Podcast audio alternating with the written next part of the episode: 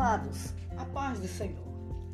Neste dia, nos minutos de fé, eu vos deixo uma reflexão ao teu coração, que se encontra no livro de Salmos, no seu capítulo 37, no seu verso 25, que nos diz: Fui moço, agora sou velho, mas nunca vi desamparado o justo, nem a sua descendência mendigar o pão.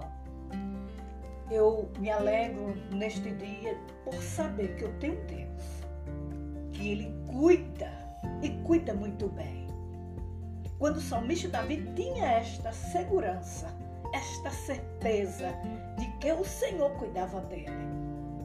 Queridos, será que Davi não passava apertos? Será que Davi não passava provas? Será que Davi não era acurralado, perseguido, mas o que me alegra neste dia é de saber que o Deus de Davi é o meu Deus. Ele continua cuidando, ele continua suprindo, ele continua trabalhando para aqueles que acreditam, para aqueles que esperam, para aqueles que descansam nele. E quando eu vejo esta palavra, o qual estou aqui falando. Davi disse que foi moço, agora ele já era velho. Mas ele nunca viu desamparado o justo. Por que Davi disse isso? Porque com certeza o Senhor cuidava do seu povo.